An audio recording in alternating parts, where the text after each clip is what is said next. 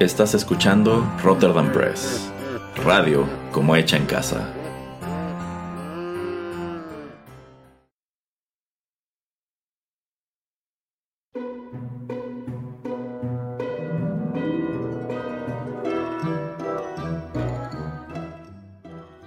Hola amigos, ¿cómo están? Qué gusto saludarlos y darles la bienvenida a una nueva emisión especial del podcast. Yo soy Erasmo de Rotterdam Press y en esta ocasión, igual que el año pasado, tengo el gusto de que se sume en estos micrófonos el señor Geek. ¿Cómo está señor Geek? Hola, muy bien, muy contento de estar aquí de nuevo en un especial spooky como, como cada año de Rotterdam Retro... Eh, miedosín, no, no sé. no, no de esto.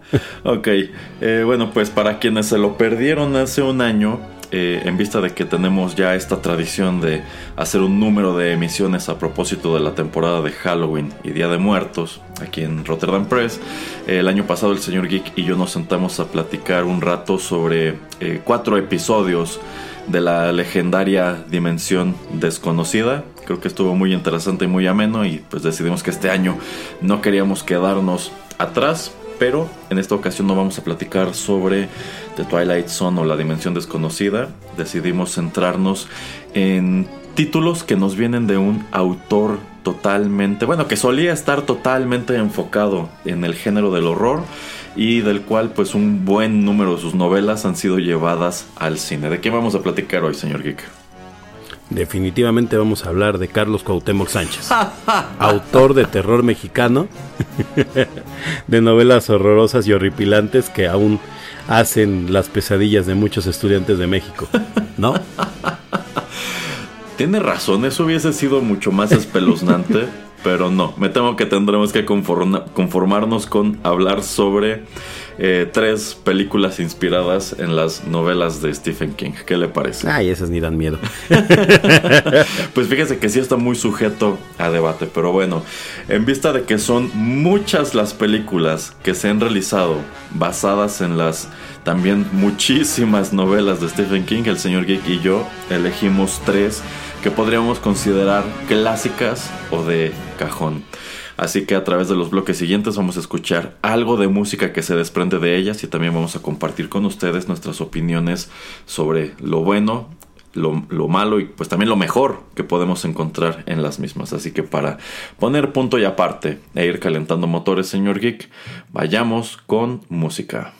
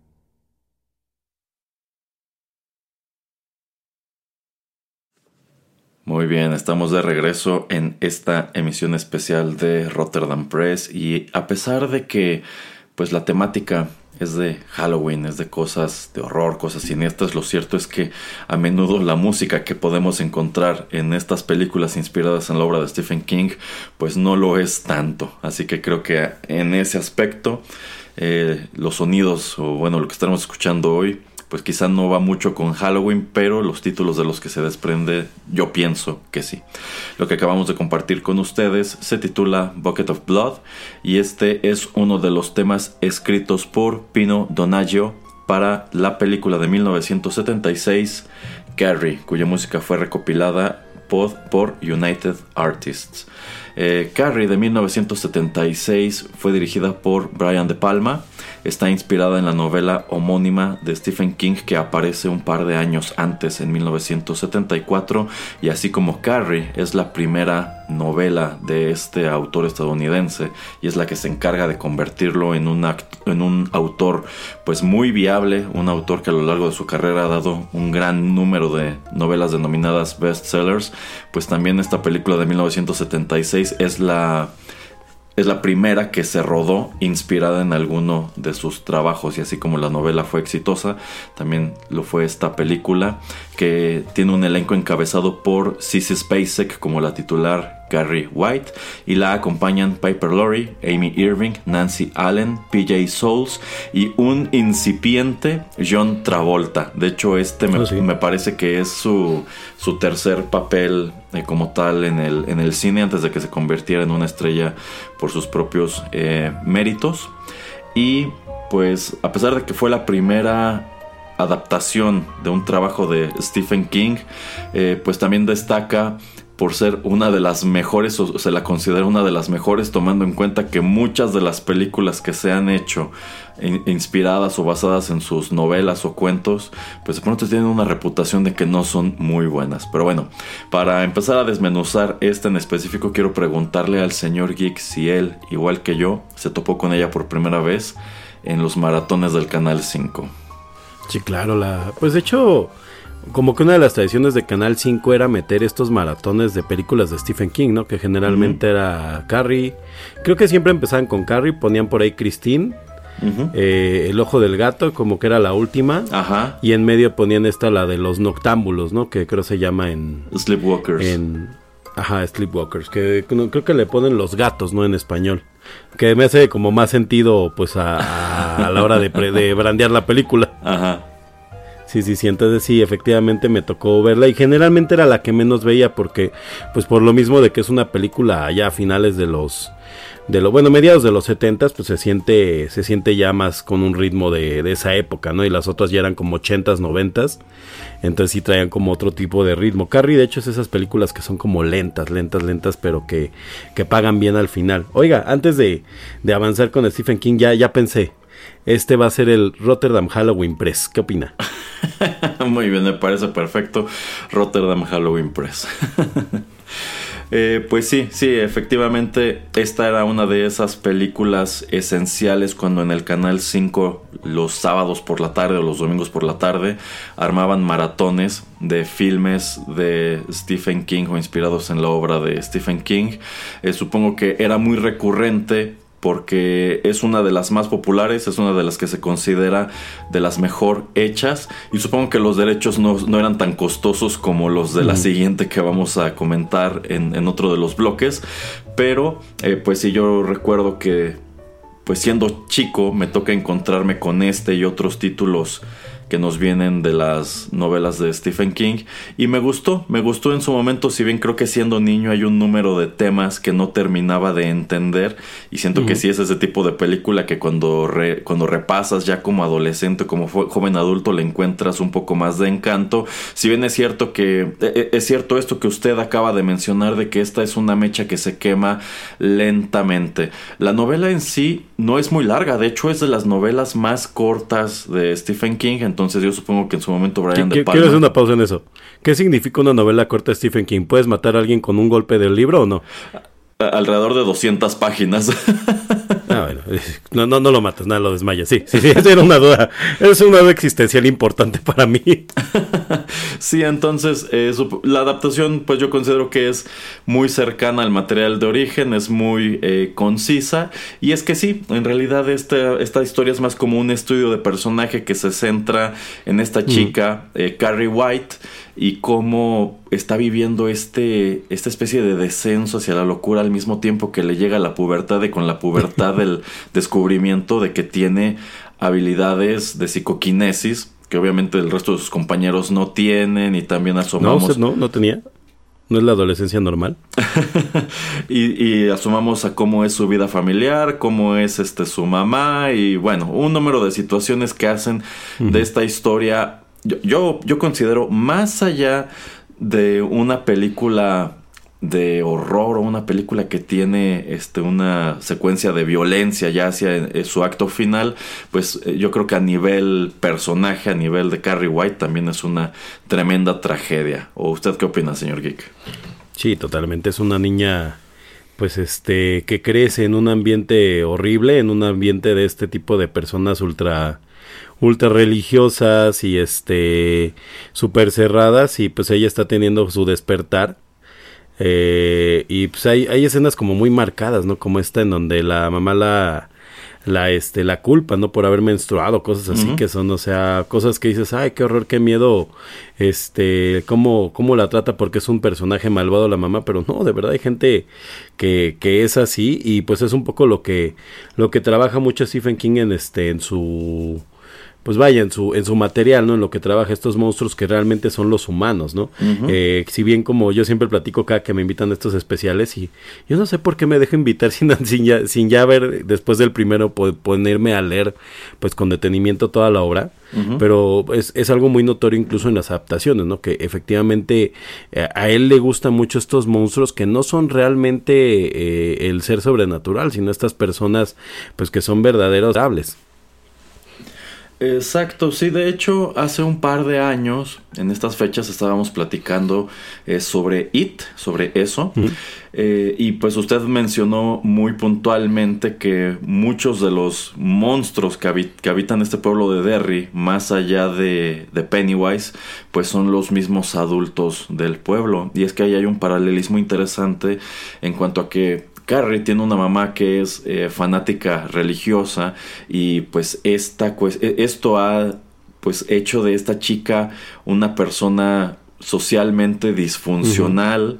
Eh, y por ejemplo en It tenemos e, este, el caso de este chico hipocondriaco que pues igual es víctima de la de los desvaríos de su mamá que lo tiene eh, sobreprotegido porque considera que todo lo va a enfermar, todo lo va a matar, este, no quiere que se junte con los otros niños, entonces es interesante cómo al menos en estos tempranos trabajos hay un patrón de que pues puede existir este tipo de figura paterno materna eh, con cualidades negativas y que termina impactando pues igual de manera negativa en la psique de estos niños o estos eh, adolescentes. Y también es interesante que aunque la película está totalmente centrada en Carrie y ese momento álgido es lo que ocurre o lo que ella hace en este baile, en este baile escolar, pues lo cierto es que difícilmente podríamos decir que Carrie es la villana de esta historia. Más bien, pues, podría ser la mamá o lo podría ser la chica que le hace bullying. en general los, los compañeros. Por cierto,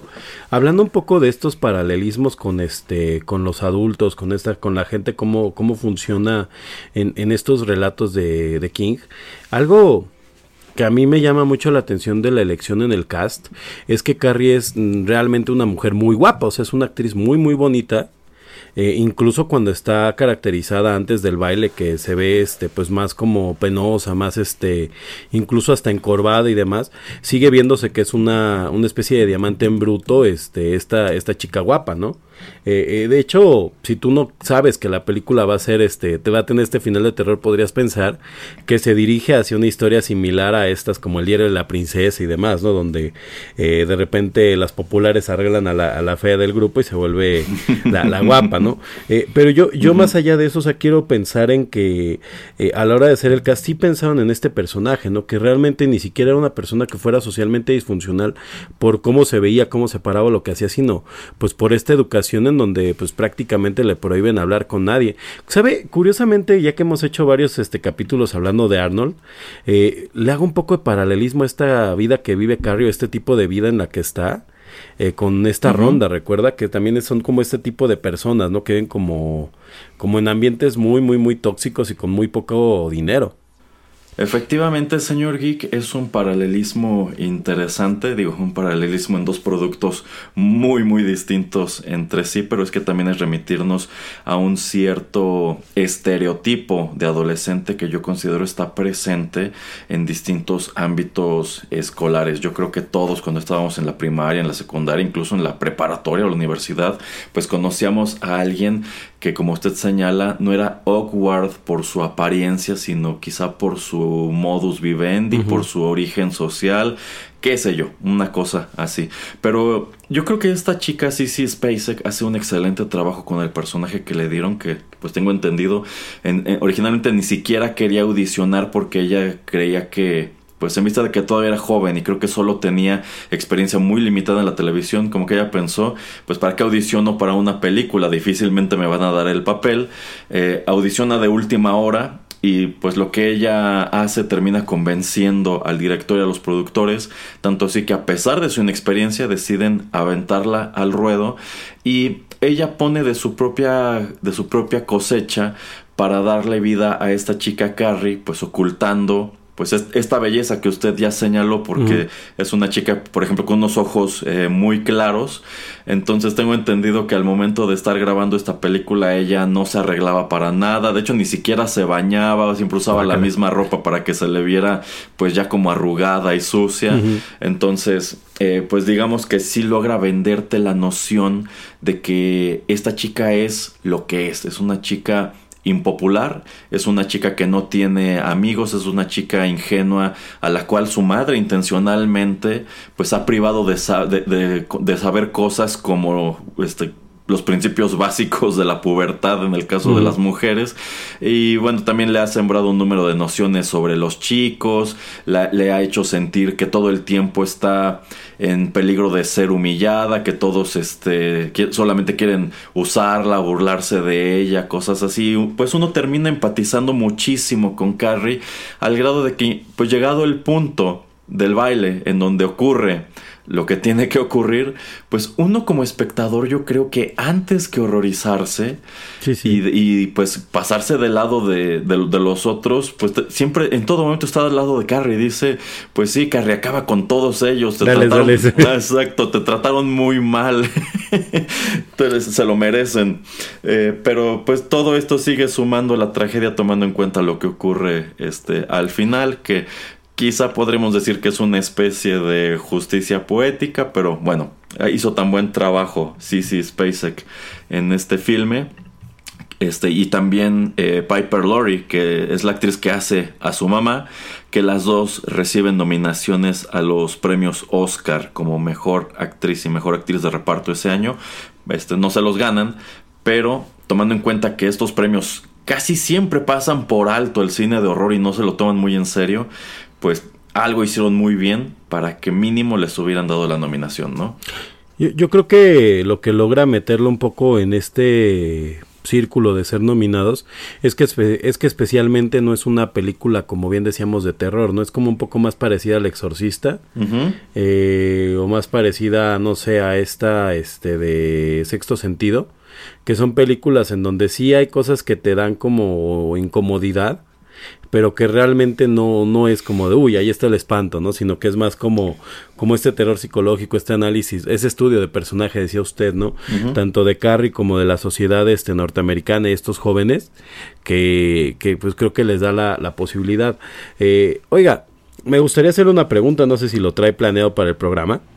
Este, y pues evidentemente no vamos a ahondar demasiado en el tema, pero eh, yo para mí, ah, sin haber leído el libro, creo que es una versión cumplidora de, este, esta película, o sea, creo que es una película bien hecha, es buena, eh, como le decía, ¿no? Efectivamente ya se le siente un poco el ritmo de su, de su época en la que fue grabada, pero en general yo consideraría que estaría pues bien haber cerrado el ciclo de la de lo que se podía hacer con el personaje de Carrie ahí, pero a pesar de eso, pues Hollywood ha decidido hacer una serie de eh, reversiones de esta película. Creo que por ahí hay hasta secuelas o no sé.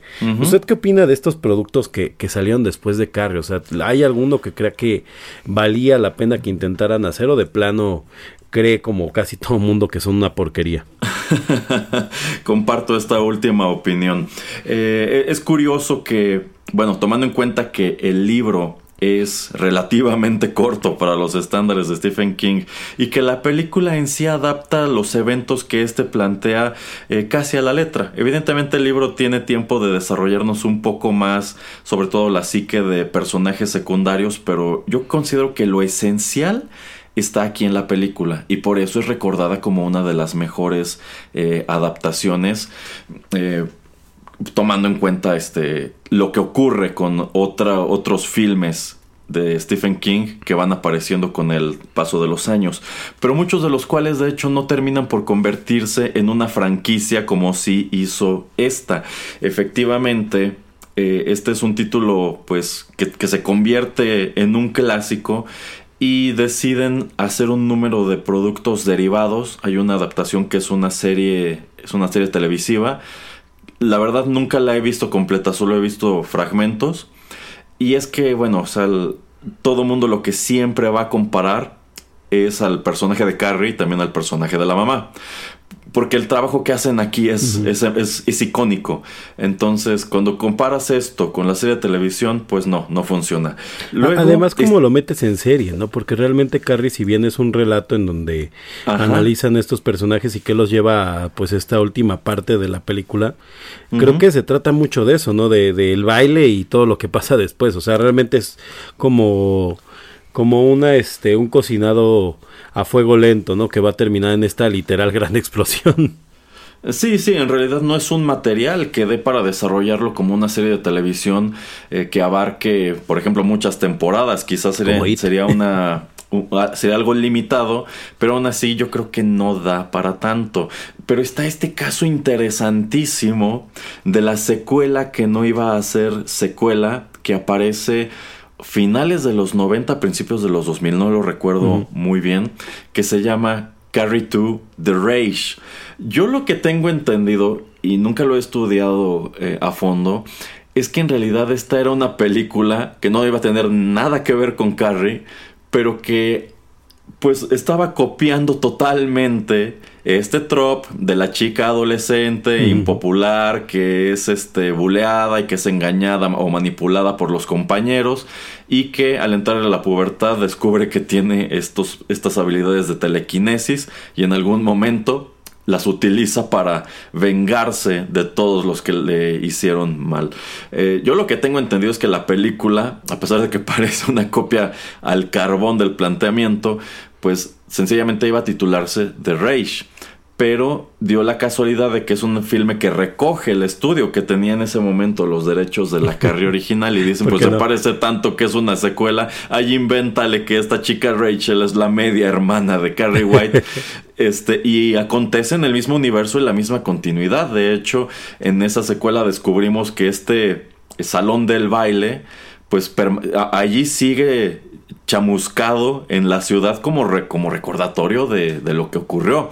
Este, pero pues no tiene ni pies ni cabeza y la verdad, pues no, no es una película muy buena. Y debo decir que el remake que hicieron con Chloe Grace Moretz ni siquiera me molesté en verlo, pero tengo entendido que es malísimo. Es que es que es lo que ha pasado, ¿no? Creo que todo lo que se ha hecho después casi... Yo, yo conozco poca, poca gente que la ha intentado ver por algún interés real, sino más bien es saber qué tanto destruyeron lo que ya estaba hecho, ¿no? Que, que no, no es un poco lo que le pasa a Doctor Sueño, que Doctor Sueño, por ejemplo, sí es tal cual una secuela de, de una película pues muy querida de King, pero que a final de cuentas él no quiere. Este, y hicieron ahí un pastiche muy extraño, ¿no? Pero creo que la gente sí la quería ver porque efectivamente pues, era un trabajo que les interesaba ver adaptado y aparte una de las pocas secuelas que tengo entendido que él ha escrito. En fin, me interesa, me interesa que nos contara. Sí, sí, sí. Bueno, no quiero que profundicemos hoy mucho en las novelas porque si no esto será, eh, no pun intended, cuento de nunca acabar. Pero eh, digamos que sí, este es, este es un autor que me interesó mucho cuando era adolescente. Carrie efectivamente es uno de sus primeros libros que me toca leer y el, haber, haberme interesado en las novelas hizo por supuesto que me interesara en las películas, que de hecho muchas las veo antes de leer los libros. Sí, ¿lo este, recomendaría primero? Eh, depende cuál. Yo, yo creo que aquí depende cuál, porque en el bloque siguiente hay algo muy importante que quiero este, señalar. Pero, por ejemplo, en el caso específico de Carrie, yo diría sí vale la pena leer la novela antes que asomar a la película, sobre todo porque los estilos narrativos son distintos. La, la película es la historia, bueno, son los eventos presentados de manera cronológica.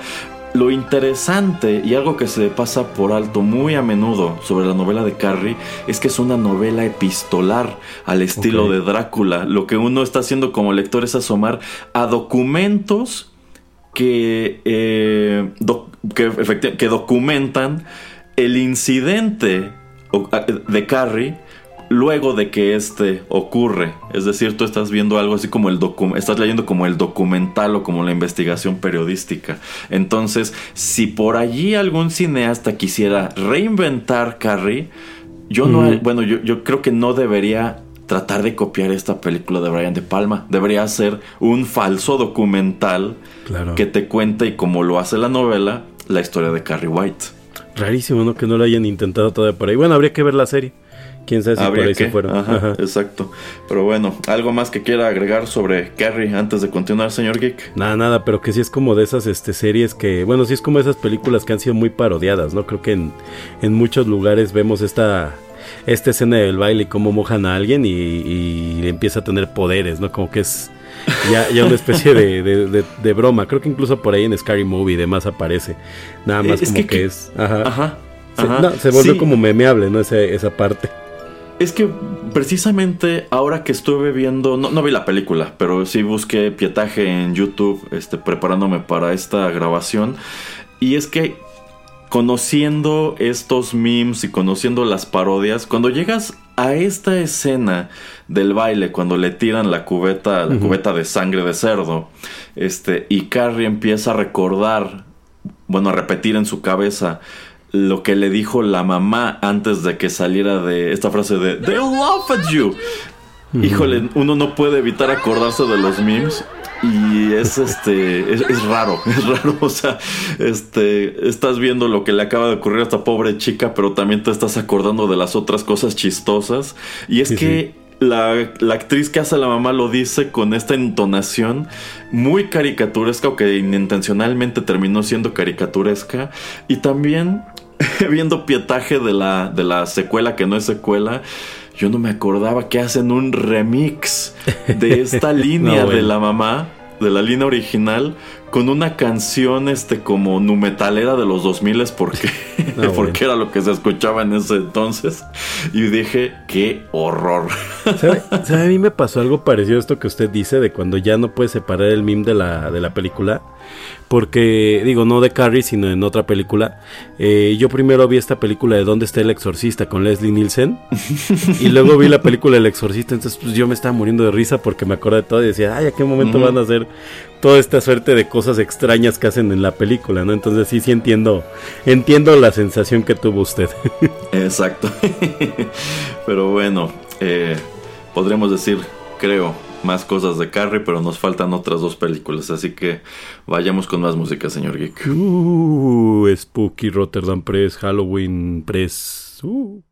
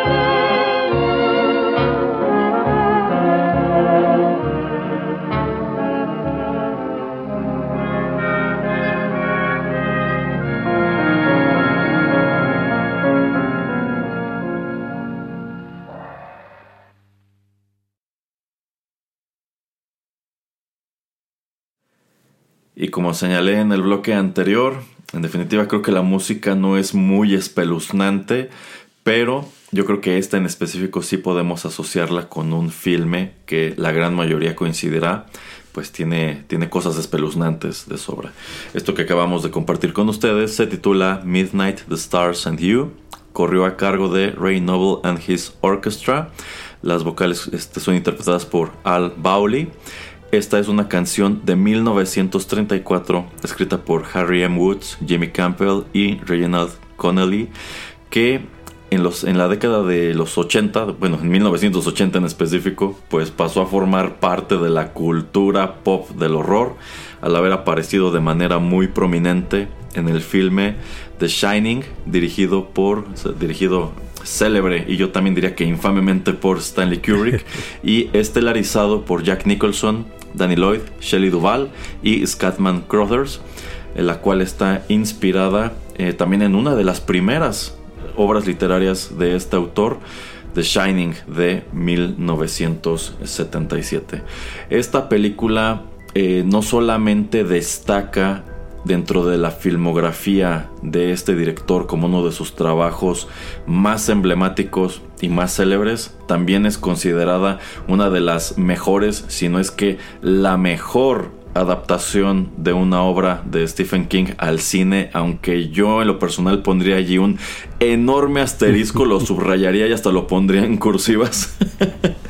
este, y, también. y así como el señor Geek nos dijo en el bloque anterior que hay un número de elementos de Carrie que han trascendido en la cultura popular al grado de convertirse en memes o tener sátiras. Bueno, pues hablando de esta The Shining, igual hay un gran número de cosas, tomando en cuenta que esta, esta es una película que deja una tremenda huella en eso, en la cultura popular.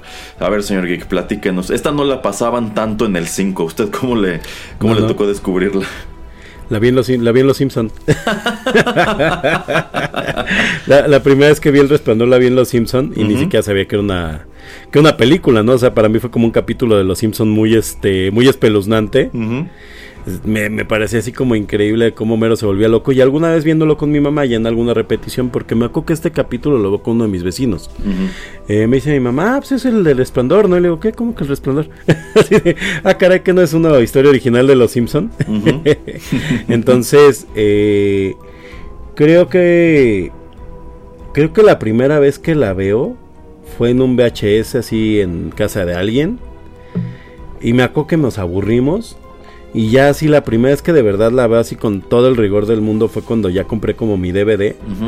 Eh, pero ya había leído mucho de la historia, o sea, sí, sí me parecía como, como intrigante, ¿no? Y yo, yo ya estaba como muy metido en todos estos eh, mensajes ocultos que supuestamente Kubrick ponía y todo este tema del cuarto y todo este tema de la alfombra y no sé qué tanto. Eh, entonces, eh, para mí pues ya era, ya era como este fenómeno cultural que se volvió esta película, porque realmente eh, pues es una película que dio para documentales incluso, ¿no? Entonces se me hace un trabajo muy interesante y me divierte mucho que siendo tan trascendente como película sea de las cosas que que King este más más este eh, pues no sé si decirlo aborrece pero que por lo menos le molesta tanto la forma en que se adaptó que decidió hacer su propia su propio este su propia película con juegos de azar y mujerzuelas Efectivamente, yo creo que yo, yo creo que le dio al clavo ahí con ese con ese meme. De hecho, deberíamos hacerlo cuando terminamos de grabar. Sí, sí, Eh, sí. sí, sí, es, es muy curioso que, bueno, cuando hablamos de las distintas adaptaciones que se han hecho de Stephen King al cine, omitiendo las que él mismo ha realizado, pues incluso pareciera ser una suerte de maldición. La gran mayoría de ellas son malas. Es más, algunas son consideradas o aparecen listadas muy a menudo en estas listas de las peores películas eh, jamás realizadas. Entonces, a pesar de que es un, es, es un autor que ha gozado de muchísimo éxito a nivel eh, literario, lo cierto es que en la gran mayoría de los casos esto no se traslada a la pantalla. Y, y bueno, de, de cierta manera yo creo que ha dado pie a la noción de que quizá las novelas tampoco son muy buenas. Pero lo cierto es que yo sí podría decir un número de casos en los cuales la novela es, es- es buena o es este o está muy pasable, pero la película deja muchísimo eh, que desear. Pero en el caso de esta de Shining, eh, yo creo que aquí nos estamos topando con el caso de una película que rebasó en popularidad a la novela al grado de que todo mundo da por sentado que esta es una adaptación muy fidedigna, una adaptación muy buena e quizá incluso superior a lo que está presentando el libro. Pero esta es una eso es la niebla esta es una opinión que, como ya señaló el señor Geek, Stephen King no comparte. O quizá podríamos decir más en específico, no comparte a ratos, porque por allí tuvo una época en la cual como que dijo, pues mirándola este, con un poco más de parcialidad todos estos años después, debo admitir que está bastante bien.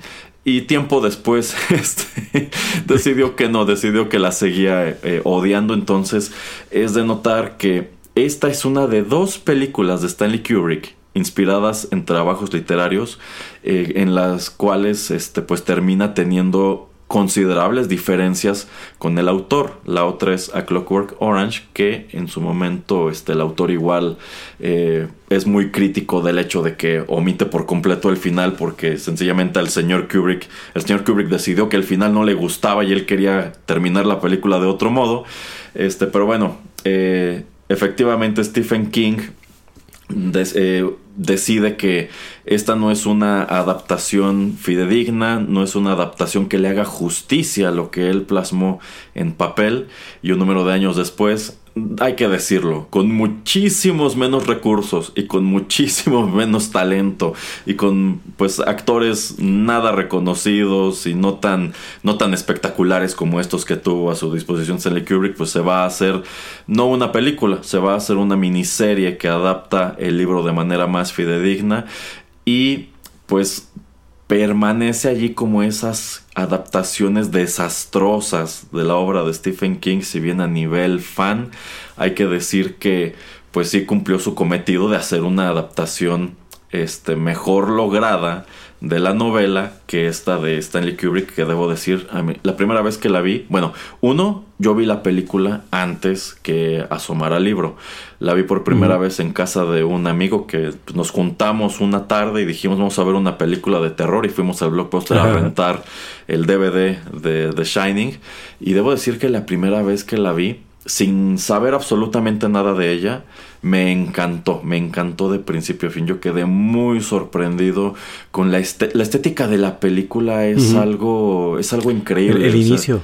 Eh, todo se te queda grabado. Usted ya dijo, estas tomas que hace de los corredores con la alfombra, con las puertas, las niñas que aparecen tomadas de la mano y allí lo, la viejita, ajá, la viejita, lo notable de las niñas es que no están haciendo absolutamente nada, solo están allí paradas, pero por la distancia de, de la cámara no se les alcanza a ver muy bien la cara y sobre todo el hecho de que pues todos sabemos como espectadores que se supone que este hotel está vacío, pero en realidad vemos eh, a, las niñas, vemos a los mafiosos, vemos al bartender por, por doquier. Los, tipos vestidos de furros. Sí, sí, sí, a, los furros.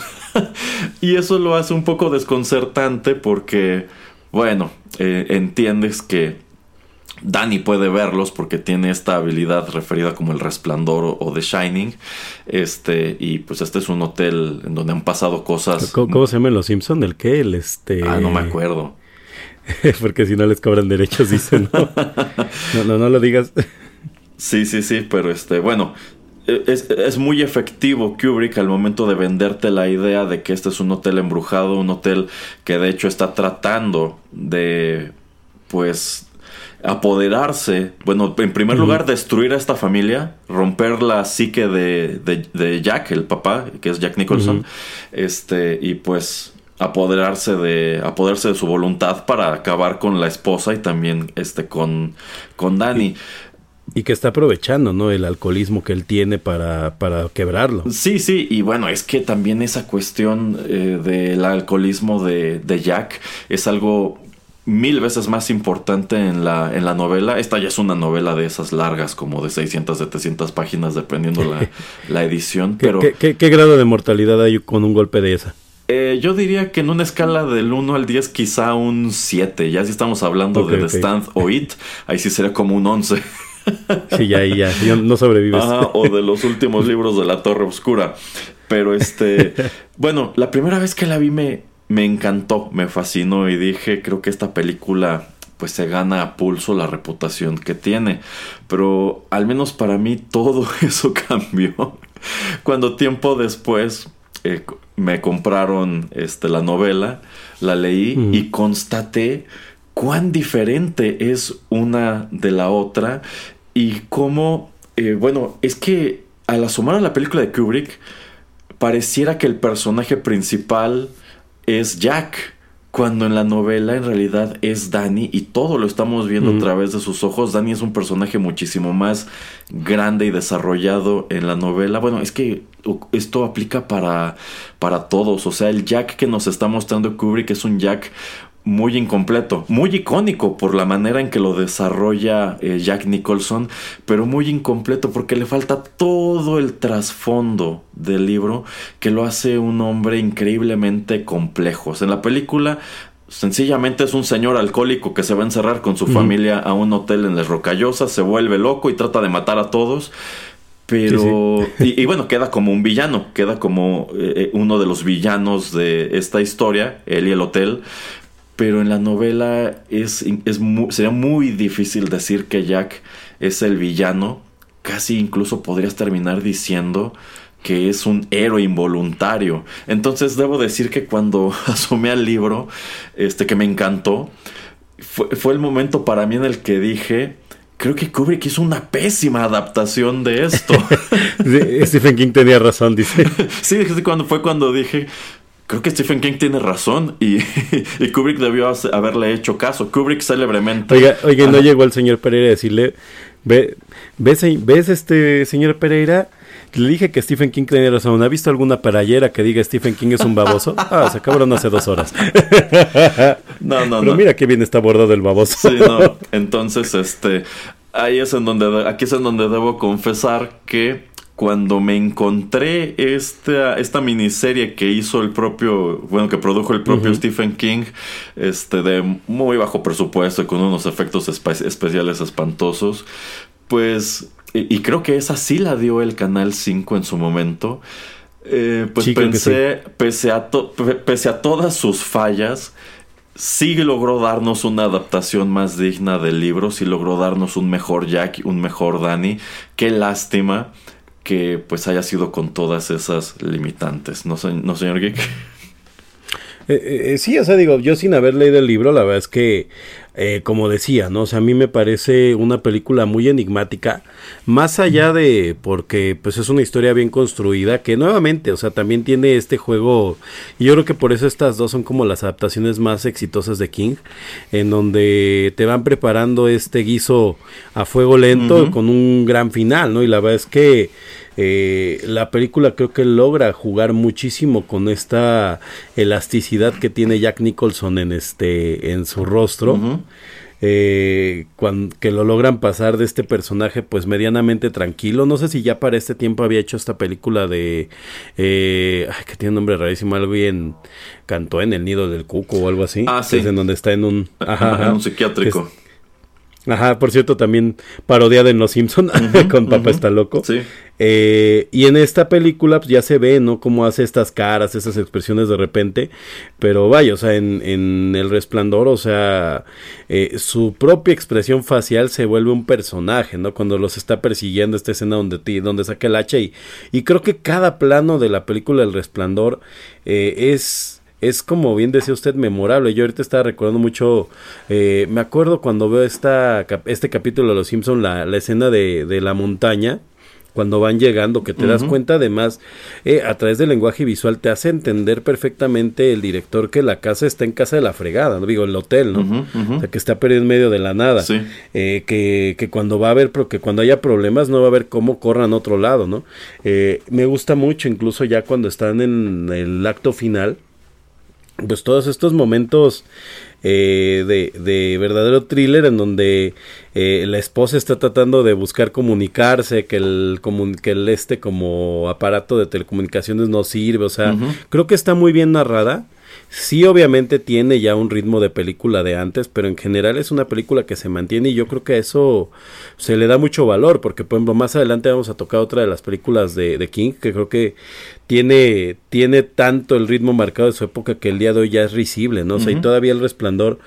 Yo no creo que sea una película que da miedo, pero sí es una película enigmática. A mí este momentazo de la foto me vuelve loco. Ah, o sea, yo podría ver esta foto dos horas y hacerme historias e historias e historias de todos estos personajes, estos momentos eh, de los cuartos, este, al grado de que a mí me pareció una cosa muy valiente que en la película Ready Player One recrearon toda la escena en CGI eh, y, y de verdad sigue siendo pues eh, inquietante no ver a esta mujer a pesar de que la censuraran en esta escena, o sea, y, y, habla de lo de lo quemado en la mente que tenemos el, público esta todas estas escenas, ¿no? de los cuartos y todos estos diálogos que tiene Jack en la película. Entonces, como bien dicen, ¿no? Si en el libro bien lo desarrollan, creo que uno de los problemas con las películas es que evidentemente son productos más cortos, no es un producto que por mucho tienes tres horas para desarrollar. Entonces cuando tú quieres desarrollar un personaje por tres horas te queda el arquitecto de Matrix. sí, sí, sí. Eh, entonces creo que trabaja con lo que tiene Kubrick para, si bien Jack no será un personaje complejo, por lo menos ser el monstruo en el que se va a convertir en el último acto. Exacto, sí, sí. Bueno, algo que también debo puntualizar es que eh, aunque digo que es una mala adaptación de la novela, eso no significa que sea una mala película. Y tiene sus méritos. Por ejemplo, eh, decíamos que Carrie en realidad no es una película que dé tanto miedo. Usted dice que esta de Shining tampoco. Allí estoy un poco en desacuerdo. Yo creo que sí tiene momentos eh, que en su momento debieron ser muy efectivos. Por ejemplo, la, la, hacha. ¿Mande? El hacha. Ah, no, fíjese que para mí lo del hacha no es tan impactante. Eh, un momento que a mí sí me asustó mucho tanto de la novela como de la película y es que es otra mecha que se está quemando muy lentamente es esta advertencia que le hace Dick a Danny de mm. que hay una habitación a la cual nunca debe acercarse y ya esto es venderte por adelantado que en algún momento Danny se va a acercar a esta habitación eh, termina haciéndolo por motivos muy distintos en ambos trabajos pero tú ya tienes allí clavada la espinita de qué diablos hay allí adentro y la manera en que esto, se, e, esto te es revelado eh, tanto en el libro como en la película para mí es muy efectivo, sobre todo porque híjole, la manera en que caracterizaron a esta, a esta mujer, este, y sobre todo el hecho de que, pues tú pensarías que todo, en, todo, toda esta secuencia va a quedar en que ya la vio en latina, ya se levantó y volteó a la cámara, pero va detrás de él y sí lo alcanza. Entonces, eh, nada más de acordarme se me pone un poquito este la piel, bueno, se me enchina un poco un poco la piel. Este ya mencioné también esta cuestión de las niñas que aparecen este tomadas de la mano. El río de sangre. Eh, eh, exacto, esta marejada de sangre que sale de las puertas del ascensor. O sea, para mí sí tiene momentos de horror muy efectivos y bueno, también están estos momentos increíbles de Jack Nicholson, como cuando, pues digamos, se termina de deschavetar y agarra el hacha y empieza a perseguir a Shelley Duval primero por la escalera. Y es cuando llegamos a este punto en donde ella se encierra en el cuarto y él pues empieza a tirar la puerta abajo con, con el hacha. Y que le pide que le abra, eso me gusta mucho. Sí, sí, sí. Pero, y bueno, llegas a esta icónica, icónica línea de, de Here's Johnny que no lo dice, no lo dice en el libro, pero todo el mundo se acuerda de, de Here's Johnny. Entonces. ¿Quién es Johnny? Eh, bueno, es que no tiene, no tiene sentido porque, insisto, eso no, no viene del libro. Este, no sé si sea alusivo a, a otra cosa, pero pues es una escena que se queda muy, muy, muy grabada. Tanto así que creo que en todos los pósters de la, de las distintas ediciones este, domésticas, pues casi siempre es este momento en el cual Jack Nicholson está asomando por este, esta abertura y Shelley Duval está acorralada gritando, ¿no? Que bueno. Yo, yo, quiero. Perdón, yo, yo no quiero dejar de, de lado antes, porque sí me importa mucho hablar de eso, de de del momento mental en el que está Shelley Duvall en esta película. Sí, yo también quería saber sí. Ajá. Ajá. que Kubrick la volvió loca literalmente en este punto. De hecho, creo que, o sea, ella dice que a la fecha tiene secuelas, ¿no? De, de creo que no la, creo que era lo que le hacía, no la dejaba de comer, no, nadie le hablaba, ¿no? Eh, sí, sí, este, bueno, ha trascendido que Kubrick era un director este, muy difícil, muy difícil de tratar, que tenía una dinámica, unas dinámicas de trabajo pues cuestionables y que pues al parecer se le fue la mano eh, en la manera en que trató a Shelley Duvall durante el rodaje de esta, de esta película, al grado de que pues en realidad sus créditos como actriz son bastante contados y parece que el último de ellos de relevancia es este de 1980 y de allí en adelante desaparece y cuando resurge pues ya encontramos a esta mujer que parece tener algún algún este problema este psicológico y se ha señalado mucho que al parecer algo de lo que contribuyó a esto es el trato que Kubrick le da en el, en el set. Entonces, eh, a mí me gusta mucho la interpretación que ella da, si bien yo creo que... No, pues es que no está actuando. Esa es a lo que iba. Yo creo que esta, esta escena en donde, en donde aparece aterrada probablemente no es como tal una actuación, sino es un reflejo de lo que ella estaba viviendo todo el tiempo, exactamente. simplemente se le está escurriendo como la saliva y el... O sea, es, es una imagen poderosísima, pero, pero ya cuando te enteras de trasfondo dices, uy, este, no sé si si, valió la pena, o sea, sí, ¿no? Eh, sí, sí, efectivamente ahí es en donde uno se puede preguntar si el fin justifica este, los medios, tomando en cuenta que podríamos decir que la carrera actoral de Shelley Duvall se acaba en este punto, pues quizá no, porque si nos pudo haber dado otras interpretaciones como esta, pues sencillamente ya nunca, ya nunca lo vimos. Pero si podemos ensalzar el trabajo de Jack Nicholson y el de Shelley Duvall, pues sí hay dos personajes que yo siento que quedan muchísimo a deber, pues son desafortunadamente Danny y Dick. Danny en esta película este casi no tiene líneas, casi no hace nada más allá de pues esta emblemática escena donde está moviendo su índice y dice esto de Red Rum, Red Rum. este que bueno, aquí no terminan de desarrollar qué es esto de, de Red Rum, más allá de cuando lo ven reflejado en el espejo y resulta que es este Murder. Es, un, una revelación considerablemente más poderosa en el libro. Pero tampoco me gusta que aquí Dick. ¿Por qué? ¿Eh?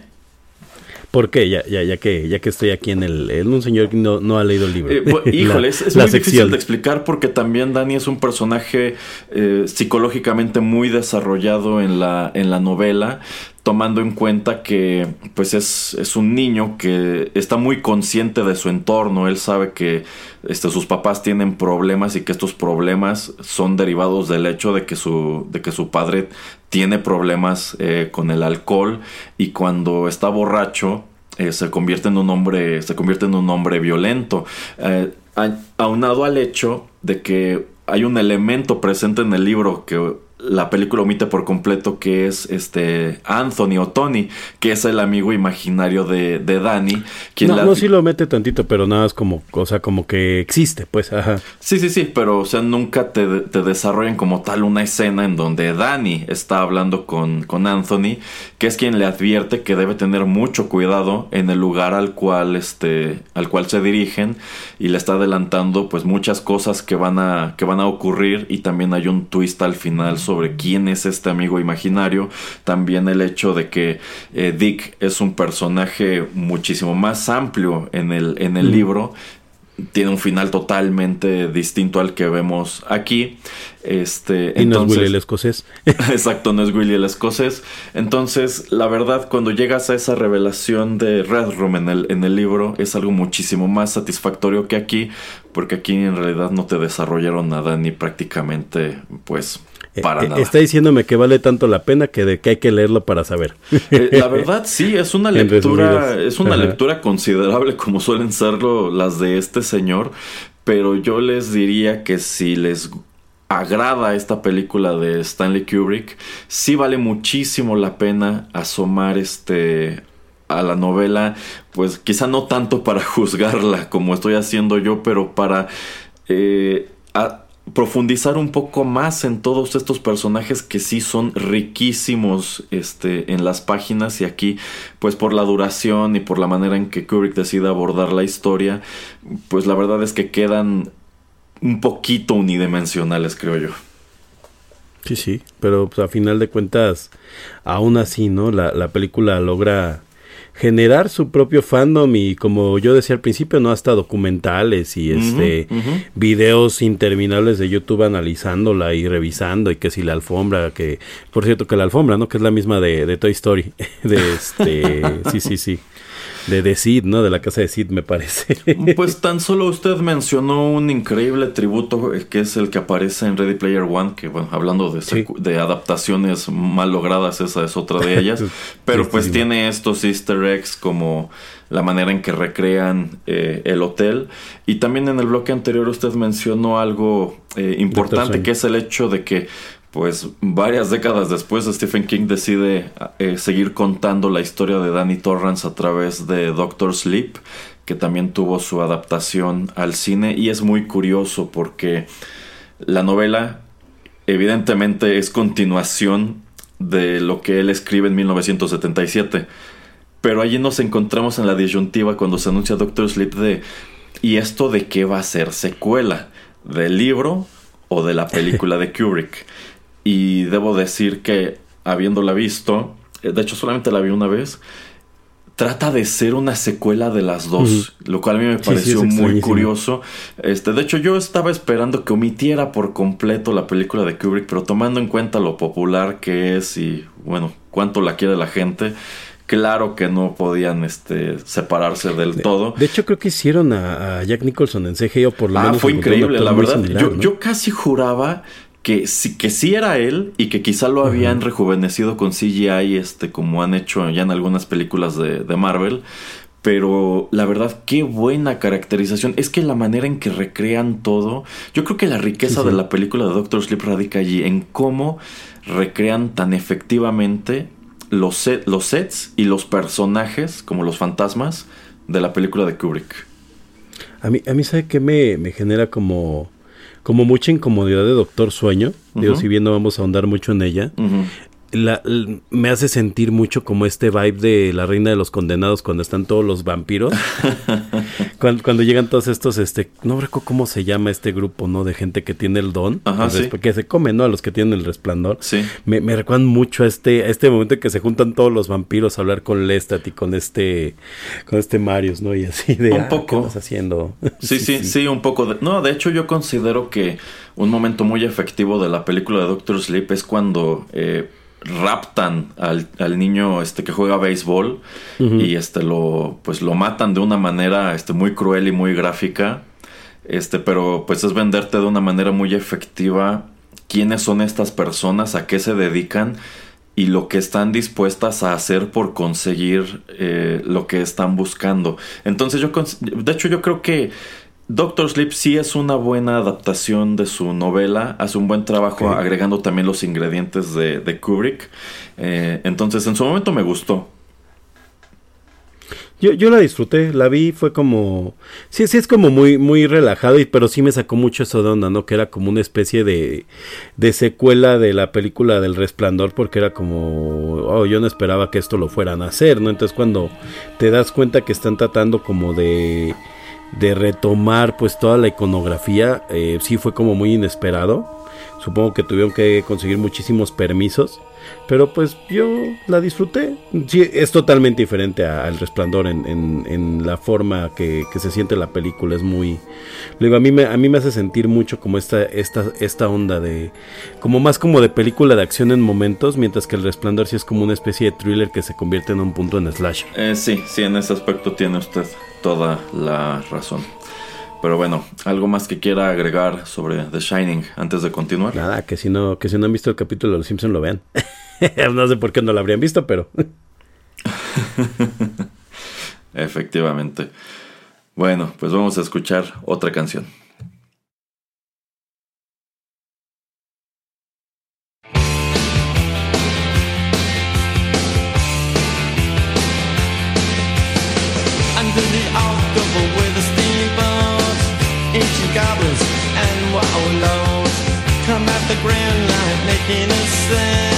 The smell of death is all around.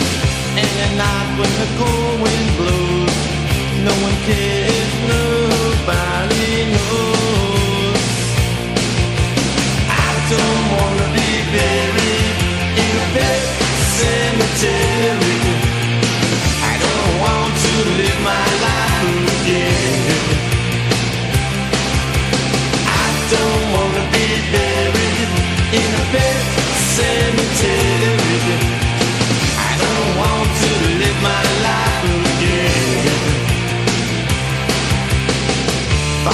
Fall to the sacred place. This ain't a dream, I can't escape. Molars and fangs that are picking up bones. Spirits moaning among the tombstones.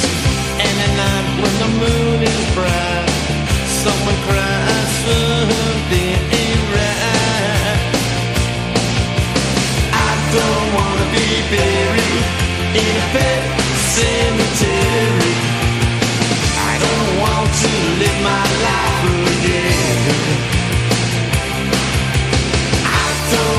Be buried in a pet cemetery. I don't want to live my life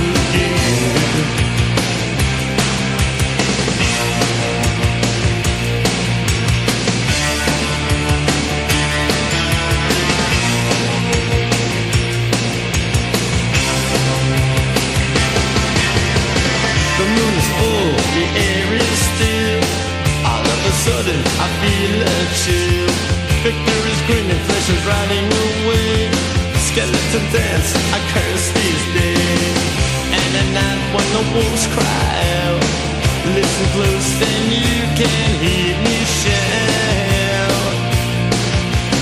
I don't wanna be buried in a pet cemetery.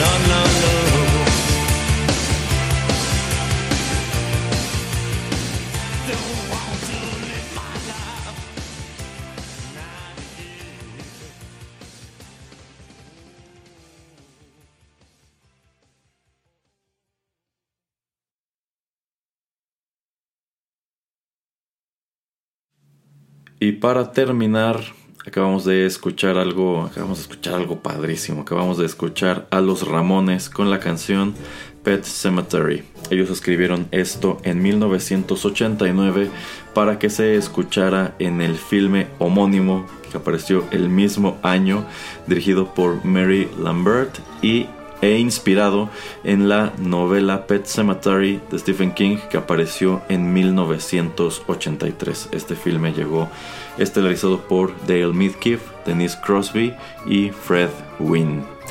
Y bueno, yo considero que hoy elegimos, señor Geek, tres películas que podríamos considerar clásicos de Stephen King y que sobre todo eh, resaltan porque en sus distintos años de aparición son, bueno, son películas consideradas exitosas, crítica y comercialmente hablando, y pues yo creo que la gran mayoría estarán de acuerdo en que en general son de las mejores adaptaciones que se han hecho de los trabajos de Stephen King. Ya dijimos que Carrie nos la encontramos en estos maratones que daba el canal 5 de Shining, pues no, no la daban muy seguido en realidad, pero casi siempre en una de esas tres o cuatro películas tenía que ser esta, ¿no, señor Geek? Sí, eran, eran la 1 y la 2 general. Yo me acuerdo que era normalmente Carrie. Este, a, veces se aventaban cuatro, entonces era Carrie, este, a veces era este, ay, hace rato dije la del coche, eh, ajá, Christine, eh, y a veces cerraban las dos de Pet Cemetery, a veces era la 1 de Pet Cemetery, a veces nada más pasaban la 2. Generalmente metían los ojos del gato. cuando metían la 1, como que no metían la 2 y metían los ojos del gato. A veces era esta de este, los gatos o los, los, este, los sonámbulos. Eh, y, y, pues de vez en cuando, ¿no? Como que esa semana la, era como el cierre de la semana de que estaban pasando la miniserie de eso, porque recordar usted que la miniserie de eso, ya lo platicábamos creo que en el especial, eh, la pasaban toda la semana, pero tenían esta virtud de que pesaban como clips, ¿no? De la serie y era, era terrorífico, y la pasaban en la tarde, ¿no? Entonces era como la semana de Stephen King que hacía Canal 5. Yo, yo quiero pensar que eran los años en que por ahí andaba Iñárritu, porque él era muy disruptivo y creo que por eso, pues creó todo este fandom de gente de nuestro edad que le encanta Stephen King. Yo estoy casi seguro de que si Canal 5 tiene mucho que ver con este fandom. Y pues nada, creo que yo cuando hacían este maratón sufría mucho, ya también lo platicábamos en el especial de It, porque la otra película que me aterraba era la de Cementerio de Mascotas. Para mí era, o sea, me da un miedo el imaginar que revivían a los animales y, y este tema de que revivían a la mamá se me hacía así como, no, no manches. sí, efectivamente creo que es muy efectiva al momento de eh, presentar su planteamiento como historia, como historia de horror. Creo que en sí la historia es muy original como pues esta familia se muda a una casa una casa nueva una casa que por algún motivo está construida al pie de un camino de alta velocidad y ya sabes y, sin una maldita reja. Exacto sin reja sin absolutamente nada que prevenga el accidente que tú sabes que tiene que ocurrir. De hecho eh, este vecino que vive al otro lado del camino eh, pues se los advierte tengan cuidado con esto porque aquí pasan los camiones etcétera etcétera y pues ya, desde entonces sabes que alguien va a morir atropellado este por accidente en, este lugar. Que ya que lo toca, yo creo que es de los sustos más efectivos en película de terror alguna, ¿eh? Yo la última vez que la revisité, no me acordaba de esa parte. Se me había olvidado. O sea, me acordé de todo el tema, ¿no? De los, del cómo revivían a los personajes y todo, pero no me acuerdo justo de ese susto y me impactó muchísimo. O sea, de hecho, y aparte le estaba viendo este con alguien que totalmente nunca había visto nada. Y sí fue así de, no, o sea, fue un gritote el que pegamos porque a mí se me había olvidado totalmente cómo se moría el niño y es así de, pues claro, si me lo están advirtiendo desde el principio de la película, claro que esto va a pasar, ¿no?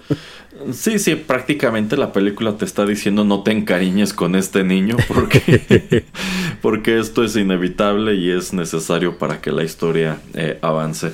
Pero me gusta que igual aquí tenemos una mecha que se va quemando lentamente, a pesar de que sabes que el niño o alguien de la familia tiene que morir, me gusta que también tenemos este ingrediente de el, corredor, el corredor que se le empieza a aparecer al papá como un fantasma, este, y entre él y el vecino, una vez que muere el niño, son los que le revelan que más allá de este cementerio que pareciera encontrarse espaldas de la misma propiedad que insisto porque alguien querría mudarse a este, a este sitio pues ¿Está resulta que hay la renta? eh, sí, sí, supongo que debe de haberle costado una bicoca la casa.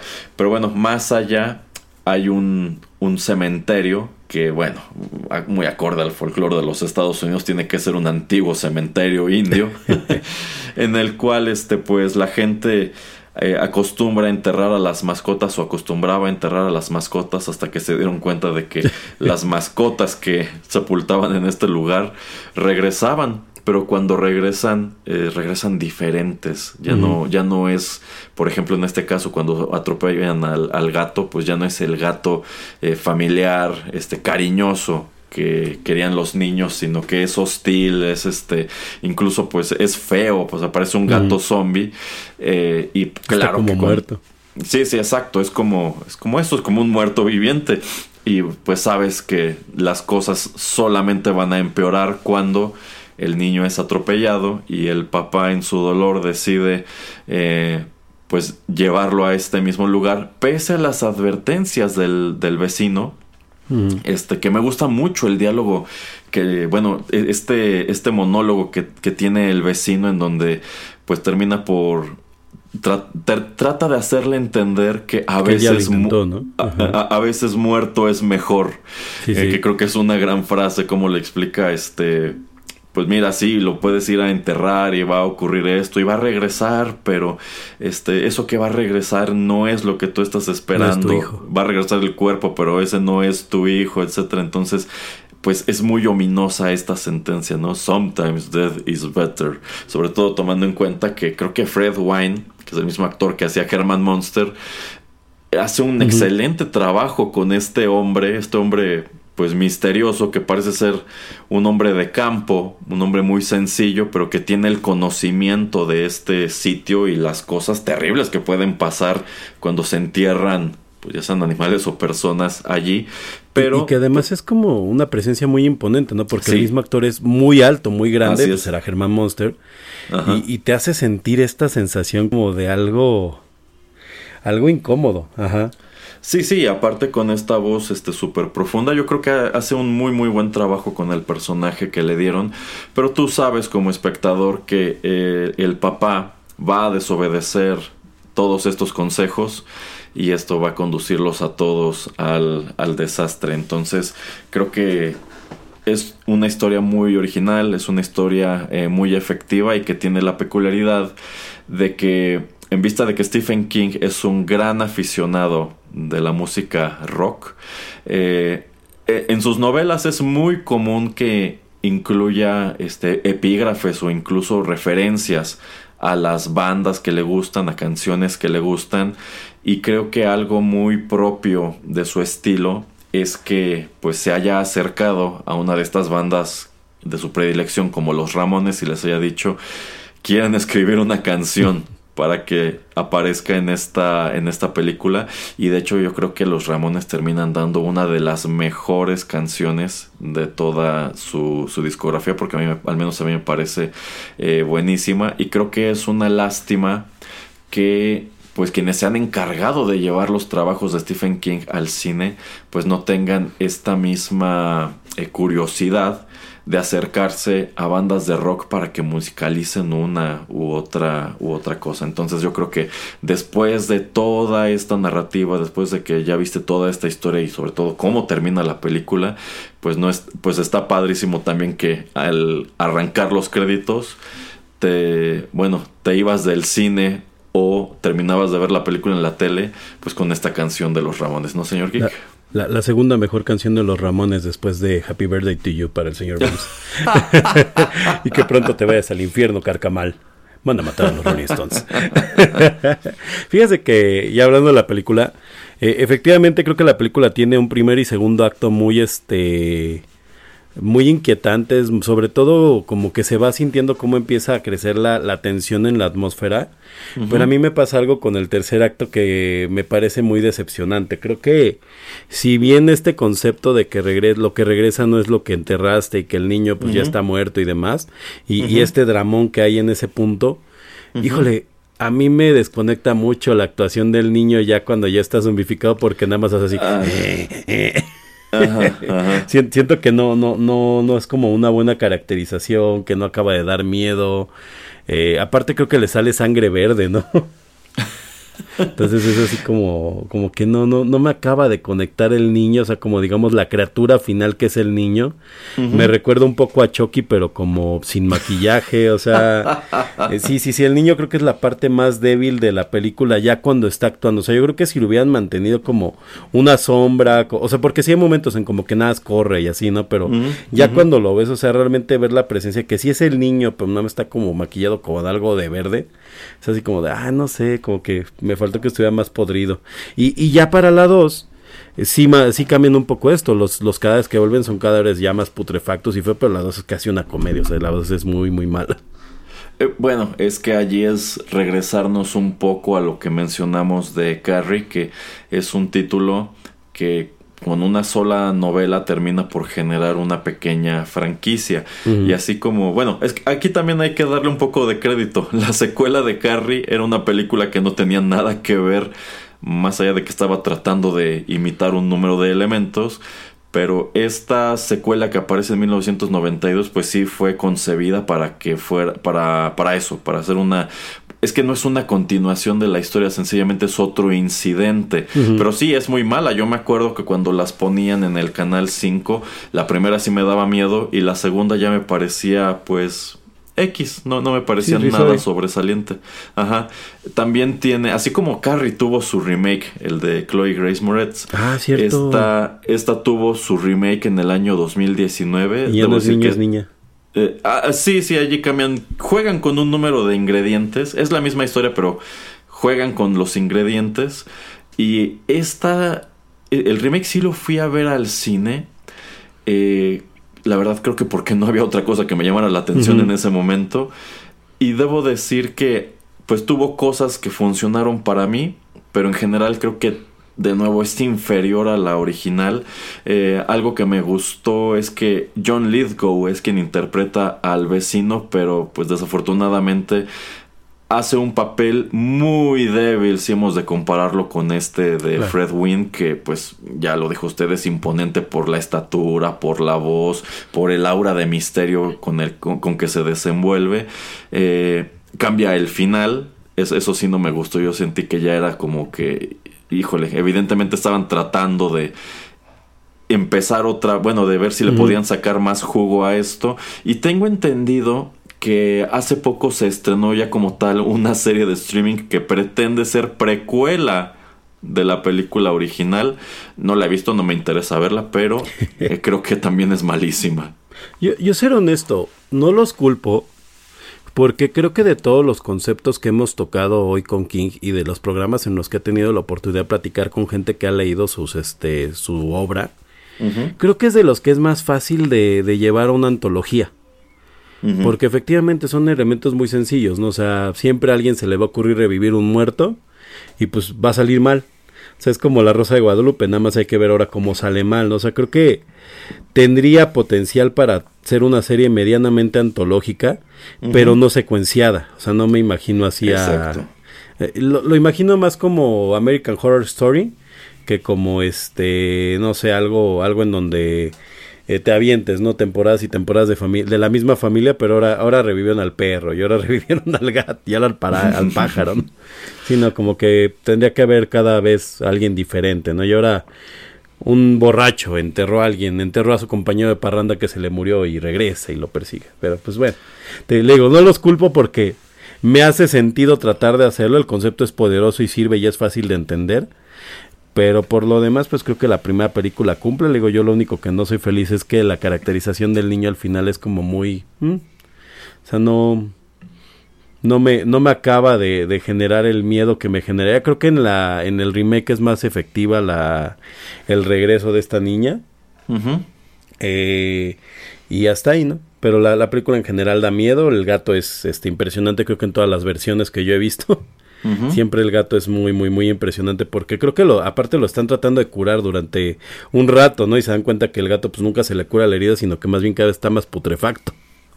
Exacto, exacto. Sí, sí, efectivamente. eh, de, la, de los tres títulos que comentamos hoy, el que más se prestaba para convertirlo en una franquicia era este, porque a fin de cuentas el lugar allí sigue. Entonces no necesariamente tienes que estar centrado siempre en esta misma familia.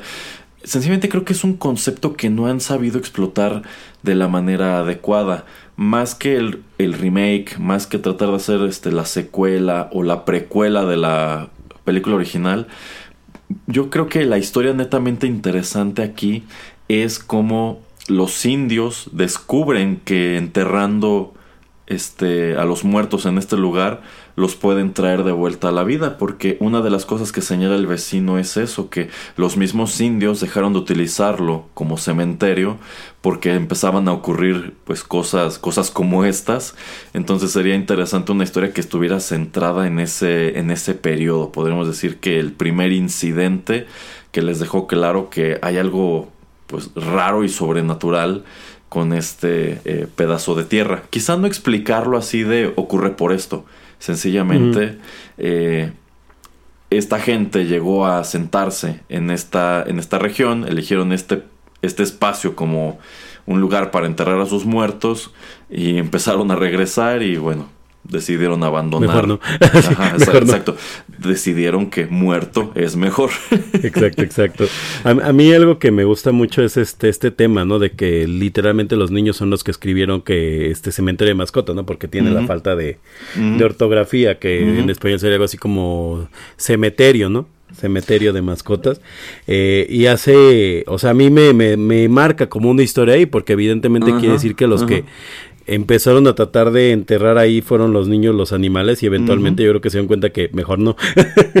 Exacto. Sí, sí, por ejemplo, esa sería otra buena historia. Eh, ya tenemos dos capítulos. Ándale, ándale, esa sería una buena historia. Los, los primeros niños que descubrieron esto y pues sencillamente se dieron a la tarea de enterrar allí animales y les es un tiro que termina por salirles eh, por la culata y quizá termina incluso de manera eh, trágica. Pero bueno. Pero, pero en general, no creo que creo que de estas tres películas fácilmente son como las más las más efectivas, al menos que yo he visto de King. Eh, a mí a mí me gusta mucho esta de, de los este de los gatos. Creo que es, Es de las que más me ajá, creo que es de las que más me gusta esta forma en que manejan la, la estética, así como mm, eh, no sé cómo llamarla, pero yo siento que muchos de estos personajes de Stephen King viven en ambientes como opresivos y en donde siempre parece como que hay mucho calor. La mamá de Carrie, este.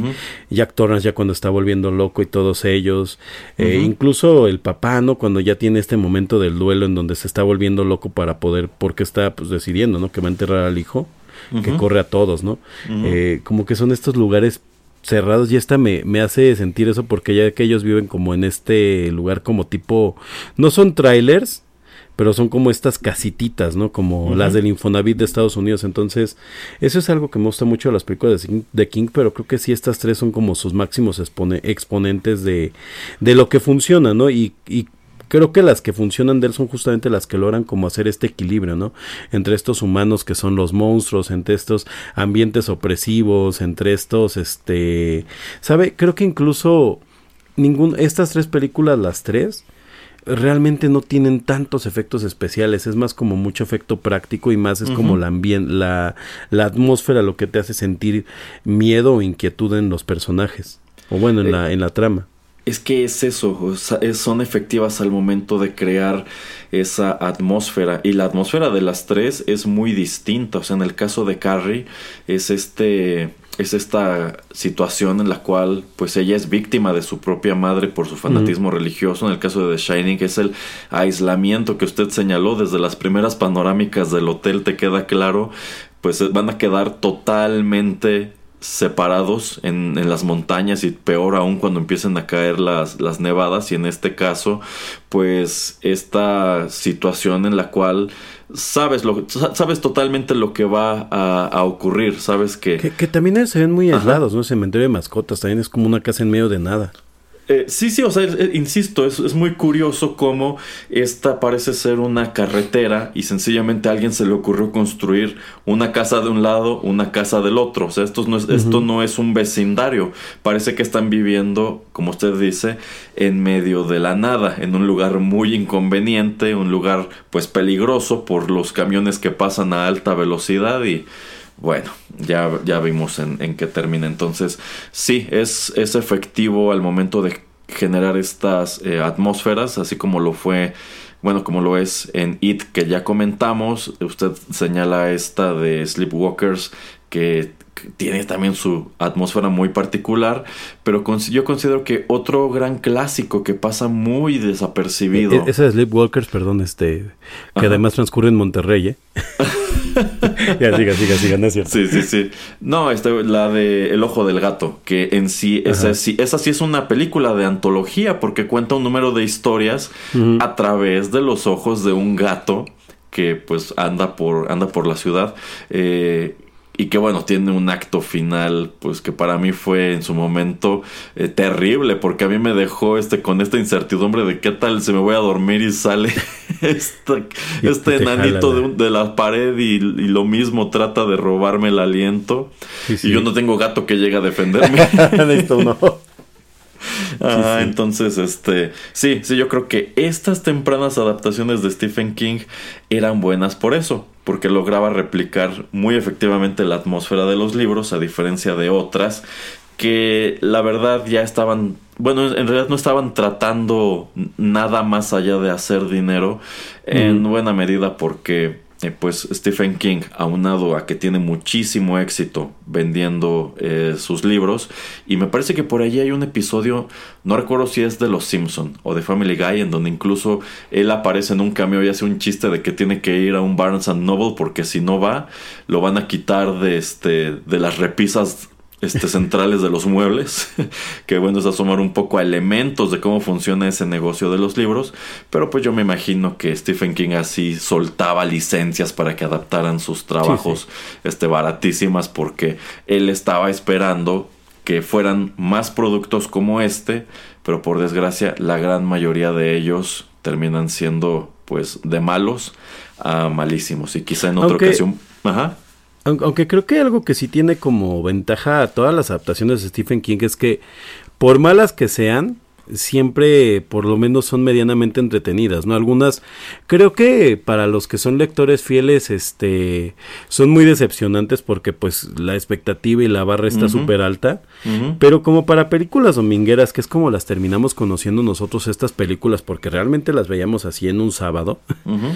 eh, eran funcionales, ¿eh? o sea, por más buenas o malas, le digo, yo me acuerdo la de Cementerio de Mascotas 2 es mala y sobre todo ya con el con la edad le notas todavía más los fallos y eh, la baja producción y calidad, uh -huh. pero, pero todas entretenidas. ¿eh? Yo no recuerdo sí. una sola de estas películas y de las que puedo listar después que vi, eh, que no. Y, y, nada más para cerrar un poquito el tema de esto de dinero. Sí, efectivamente, eh, todo lo último que se hace de él ya no es como con una intención de calidad, sino de generar dinero. Si, uh -huh. si la película de It fueron este. Eh, vaya, exitosas actualmente es porque se apalancaron del éxito de la nostalgia de, de estas películas, tipo, bueno, de estas series tipo Stand By Me que, que trajo uh -huh, eh, uh -huh. Stranger Things, ¿no? Que hasta uh -huh, por ahí metieron a un personaje de... Así es. Que eso es muy es. raro, a mí, a mí me genera mucho, mucho estrés este tema, ¿no? De que los niños de Stranger Things son sinónimo de que van a salir en una de estas películas que se parecen a Stand By Me, pero haciendo algo diferente, ¿no? Entonces así como, o estas películas este, de make, ¿no? Que dices, ok, ¿por qué siempre tienen que estar ahí? Pero bueno no, no, ya no, ya no podemos luchar contra eso. Exacto, exacto, sí, sí, ahí toca eh, puntos muy válidos y como usted señala, a veces incluso esas películas ya más desafortunadas son entretenidas o en su defecto tienen algo memorable y por eso creo que sería interesante en algún momento, así como hoy hablamos de tres de las mejores, pues sentarnos a platicar de dos o tres de las que son consideradas malas y pues eso, desmenuzar qué las hace malas, porque no son necesariamente aburridas, pero allí hay algo que, que te causa ruido Ajá. o que hace que nada más eh, no te guste. Oye, y tendremos que hacerle algún especial Stand By Me, porque toda la vida la menciono, pero jamás hemos hablado, jamás la hemos narrado. Eh, es que también podríamos hablar, por ejemplo, de esas obras de Stephen King que no caen dentro del horror, Ajá. como Stand By Me, como The Green Mile y bueno, alguna otra. Oiga, sí, este, de Green Mile. eh. Sí, Ya, sí, ya- o ya sea- tenemos programa. Hay, hay mucha gente que, bueno, no le gusta Stephen King o este tiene como que un prejuicio hacia él precisamente por las malas películas, pero algo que podemos constatar ya que lo estudiamos un poco más a fondo es que es eh, no solamente es increíblemente prolífico, o sea, en lo que usted y yo grabamos este programa, yo creo que él escribió las primeras 500 páginas de su siguiente novela, sino que también es muy versátil, o sea, no necesariamente yo tengo la sospecha que tiene Ah. un mono resucitado. es probable, mil es monos con mil máquinas. Este, o sea, no necesariamente es un autor que esté centrado 100% en el horror, tiene algunos otros trabajos muy buenos que no tienen nada que ver con ello y es en donde podemos constatar que sí tiene una cierta versatilidad y pues encima de eso yo creo que es un excelente eh, narrador al cual tristemente sí ha opacado un poco pues lo prolífico que es y también su nivel de, de fama y la gran cantidad de adaptaciones que hay de su obra. Pero pues eso no quita, yo creo, que sea recomendable leer un gran número de sus libros, al menos antes de que terminara de contar La Torre Oscura, pero hoy no quiero profundizar en eso. Bueno, pues algo más que quiera agregar antes de despedirnos, señor Geek. Pues nada, como, como saben, todo este mes me lo he estado pasando y todo el fin de año me lo voy a pasar en los bazares. Así que quiero cerrar mi participación en el programa, ya que es de. Stephen King, aunque no vamos a tocar el tema y ya lo prometimos, diciéndole, señor Erasmo, estoy cansado, jefe. cansado de recorrer el mundo solo como un gorrión bajo la lluvia. es, es mi frase de vida de todo este de todos estos meses. No, gracias, un gusto como siempre que estén en el en el ¿cómo dijimos? Rotterdam. Rotterdam Halloween Press. Ha- Halloween, Rotterdam Halloween Press. Eh, los esperamos el siguiente año con otro Spooky Special, en donde tal vez el señor Pereira demuestre que no es la otra personalidad del señor Erasmo, cosa que yo no constato. Eso, Y- eso y sí que sería. no hacen jabón. Eso sí sería una verdadera historia de horror, señor Geek. Toco Oye, madera. sí. Es que, es que cómo puede ser una persona malvada más malvada. Qué horror, qué horror. Bueno, pues muchísimas gracias por habernos acompañado a través de esta emisión que dedicamos a tres películas inspiradas en la obra de Stephen King. Les recuerdo que todos nuestros contenidos están disponibles en SoundCloud de manera gratuita y que también pueden escuchar los 500 programas más recientes del podcast en Spotify y otras aplicaciones. No dejen de seguirnos en redes sociales, Facebook, Instagram, Threads y también X. Se despiden de ustedes a través de estos micrófonos el señor Geek y Erasmo de Rotterdam Press. Hasta la próxima.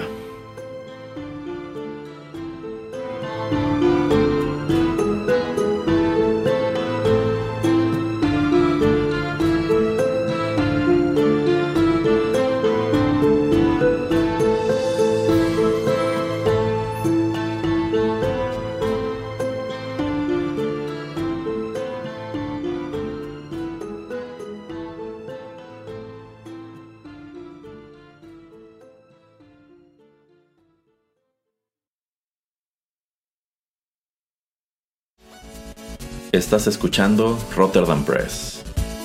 Radio como hecha en casa.